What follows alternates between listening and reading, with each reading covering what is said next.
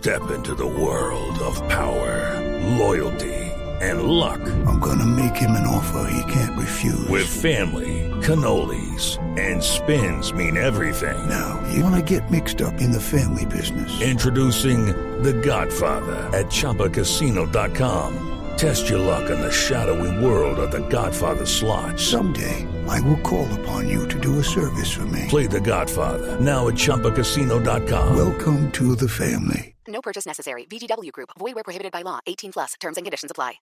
Bueno, 7 y 36 minutos de la mañana. ¿Cómo ganar una beca sin morir en el intento? Uy, yo intenté y no lo logré. Uy, No. yo también he intentado. Mire, sí, La- bueno, pues vean. La única, la única beca que gané, que fue al 50%, fue cuando estudié cine y producción de televisión y ¿Usted de cine. estudió eso? También, además. Ay, no, tan pilo, ¿no? Porque el secreto Sí. también de esta profesión es. Por eso te digo, por eso, el secreto de esta profesión es saber cómo estar de este lado y de aquel lado. Para tener los dos Exacto. canales abiertos. Muy bien. Bueno, Por eso me gusta. Ah, Bueno, pura paja. bueno. No, eso no. Miren, es que hay un colombiano eh, que se conoce como Pacho Man. Bueno, él se hace decir Pacho Man, se llama Francisco Córdoba. Sí. Y ha sido el colombiano que más ha ganado becas en el país. Uf.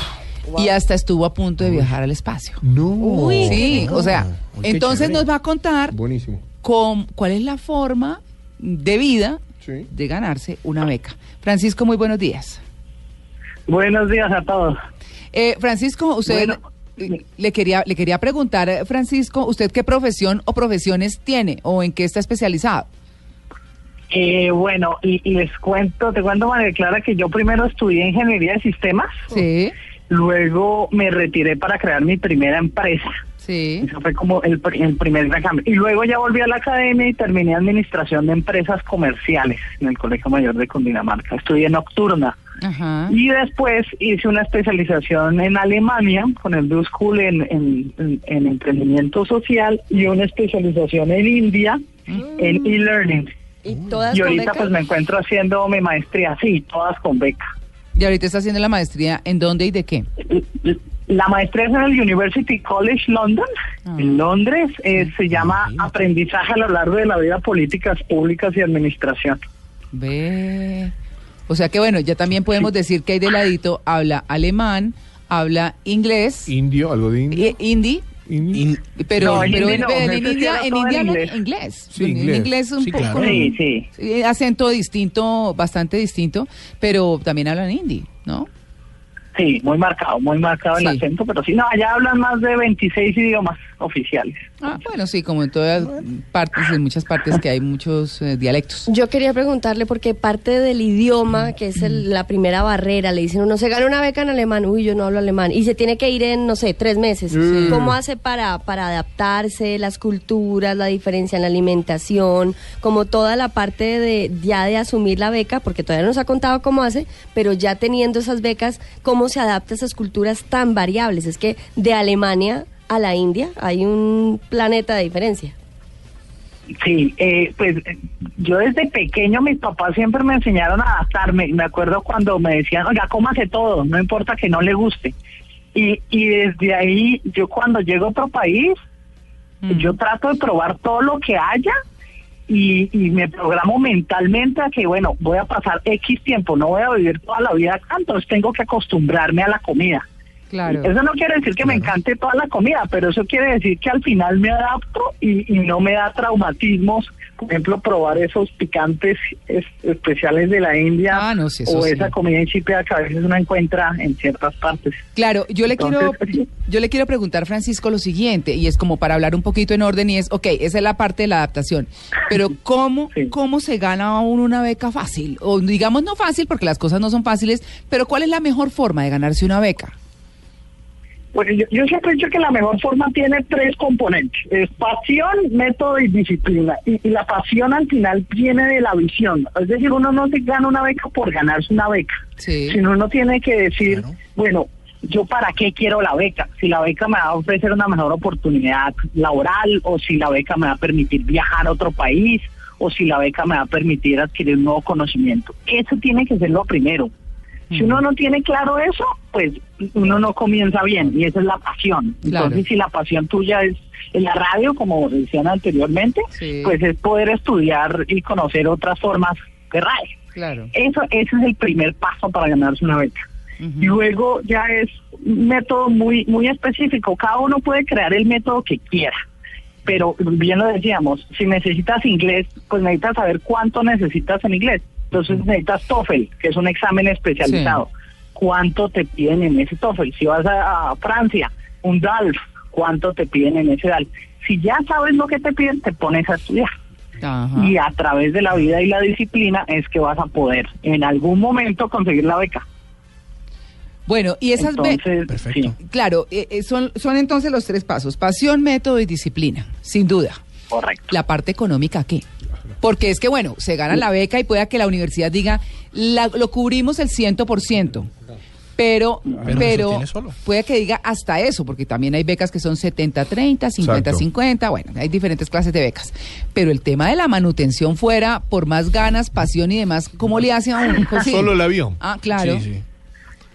Sí, eh, por ejemplo, yo he tenido todo tipo de becas, desde las becas que me cubren todo, por ejemplo, en la de mi maestría me cubren desde los viajes hasta la manutención, eh, pero también he tenido becas que no me ofrecen el tiquete aéreo, pero me ofrecen la manutención. Ya. Entonces, lo que yo he hecho siempre es acudir a familia y amigos y yo les digo, miren, ¿sabe qué? Me gané esta beca. Eh, y necesito, mi meta es conseguir un millón, dos millones, tres millones, lo que sea, para lograrlo. Entonces me pongo a trabajar extra y aparte hago una convocatoria familiar y de amigos para que me aporten. Estira el sombrero. y así lo he logrado. Estire el sombrero. Sí, eh, toca estirarlo. Sí.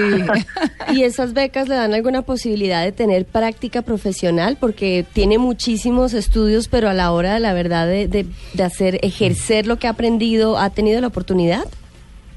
Claro, porque recuerda que co- como yo comencé primero en la universidad y luego me retiré de la universidad, yo estuve muchos años fuera de la universidad haciendo empresa. Claro. O sea, yo era eh, de ese tipo de emprendedores que trabajas 20 horas al día y duermes 4. Mm. Y luego, después de un par de años de estar ahí en ese mundo, fue que decidí volver a la academia. Entonces, yo no he tenido ese tipo de prácticas, sino siempre he creado mi propio empleo. Francisco, Eh, y sí, si, no si no es muy imprudente, ¿cuántos años tiene usted? 29. Oh, Ah, no, pero pues yo 29, pensé que, era que tenía mucho más. Ah, Yo también. está chiquito. es de Géminis. Pacho, ¿Qué tal? Francisco, Pacho, ¿y cuán- No, sí, me imagino sí, que ya usted está programado, ya usted está programado con otras becas, porque está estudiando una, pero me imagino que ya usted está visionando y ya tiene en propósito otros otras becas o está Sí, en ese eh, proceso. sí, mira, ¿no? por, por, por ejemplo, lo que me decían, al final, yo mucho del conocimiento que yo he adquirido siempre lo aplico. Entonces, por ejemplo, cuando yo viajé a la India hice mi curso de learning, inmediatamente desarrollé un juego que implementé en una universidad en Colombia para que aprendieran a exportar software, por ejemplo. Ajá. Y cuando estuve en Alemania, codiseñamos una tienda sostenible para una marca de ropa. Entonces, to- to- todas las experiencias no solo han sido desde el lado académico, sino desde el lado práctico. Y las becas que yo visiono es, al final, ¿para qué me van a servir? No es simplemente, ay, voy a agregar un número de becas, sino, oiga, yo quiero esta beca, es porque quiero compartir, por ejemplo, la investigación en que estoy trabajando en estos momentos. Claro, otro punto que es importante es cómo se entera uno de las becas. Porque, por ejemplo, Eh, hay- si, si el mismo ICETEX claro. Y hay organizaciones que, que promueven las sus becas y dicen, oiga, es que la gente no, No se inscribe, sí. no se inscribe eh, eh, porque no, no saben o, o no sé. Entonces, ¿cómo, ¿cómo se enteran de las becas? Yo, mira, una cosa a mí que me sorprende es, yo siempre digo, ¿cómo se ganaban las becas hace 50 años? Hoy en día con el Internet tenemos, un- es un mundo de posibilidades. Con solo entrar a Twitter y ustedes colocar hashtag becas Mm. o hashtag scholarships, ya comienzan a buscar. Y si uno coloca becas para colombianos, ya te va a aparecer una página. O sea, ya existen una cantidad de, de cosas en Internet. Lo que uno sí debe hacer es organizado. ¿Qué quiere decir? Encuentra esas 10, 20 páginas que están listando becas todos los días Mm, y te inscribes a los boletines. Ah. Y con los boletines todos los días los revisas y dices, ah, aquí puedo aplicar, esta puede ser mi beca. Llega el newsletter, ¿no? Que se Aquí llama- estoy Claro, viendo exacto, una dirección Eh. que se llama Locos por las becas. Ah. Eh, Francisco, preguntarte. María Clara hacía la presentación de, de- de- de tu hoja de vida y hablaba sobre esta posibilidad de viajar al espacio. ¿Cómo fue eso? ¿Como ingeniero o, o- o en función de qué, de qué materia? Ah, bueno. Eh, eh, ese fue ese fue un programa que, que hizo una organización global que, que siempre reúne muchos jóvenes. Yo hago parte de una comunidad que se llama los Global Shapers, que es una comunidad de jóvenes líderes del Foro Económico Mundial. Y ahí me llegó una comunicación que decía, oiga, hay, hay una oportunidad para postularse. Entonces, ¿qué era? Pues cualquiera en el mundo se podía postular. Yo envié mi primera postulación y luego comenzó un proceso de filtro. ¿Qué querían? Conseguir a líderes del mundo, no necesariamente del área aeronáutica, sino de otra área, que quisieran promover a través de su vida y su desarrollo algún área del desarrollo de los objetivos del desarrollo del milenio. En este Sí. caso, para mí, era el tema de educación y cómo la educación puede ser transformada. Entonces, yo pasé por varias pruebas, entrevistas, videos, hasta que seleccionaron a los 30 en el mundo, y pues yo era el único colombiano dentro de ese batch de los 30. Y al final seleccionaron a los tres, y lamentablemente, pues todos los tres que seleccionaron, todos eran angloparlantes de nacimiento. Entonces, yo creo que fue un bias ahí un poco, pero bueno, pero fue una experiencia muy linda y, y era para viajar al espacio con este nuevo tipo de aeronaves eh, de turismo espacial. Sí, y con esa experiencia, ¿usted qué cree que por qué falla la gente a la hora de aplicar a una beca y que no se la gana? ¿Cuál es el error más común que hace que la gente no gane una beca? El error más común es que siempre creen que se la van a ganar la primera vez y cuando les dicen que no, ya dicen, no, esto no es para mí, Dios no quiere, es mejor yo quedarme acá. Es decir, tienen que aprender a que 10 veces les van a decir que no, pero la onceava, esa va a ser la beca. ¿Ve? Si ustedes creen que a la Sí. quinta vez es no y, y desisten, ahí ese es el problema de las becas. Bueno, pues ahí está el Bueno. tema para todos, interesantísimo. Eh, además, pues los tres pasos chéveres, pasión, método y disciplina, ya saben. Y no hay que darse por vencido. Eso que está diciendo Francisco No es muy que- importante, porque, porque está mencionando justamente que hay gente que a la primera dice, ay, no, esto no fue para mí, Dios no quiso. No, no. hay que insistir. Pues miren Peñalosa después de 20 años. Sí, claro. Persistir, hay que persistir. Ah, ah, bueno, no le metamos política al tema, pero es la verdad. O sea, digamos que Sí, claro. el que persiste, el que persevera alcanza, nos decían las mamás. Así que hay que hacerlo. Francisco, muchas gracias por su atención con En Blue Jeans de Blue Radio. Muchas gracias a todos, María Clara, Tito, Carolina y Bueno, muy bien.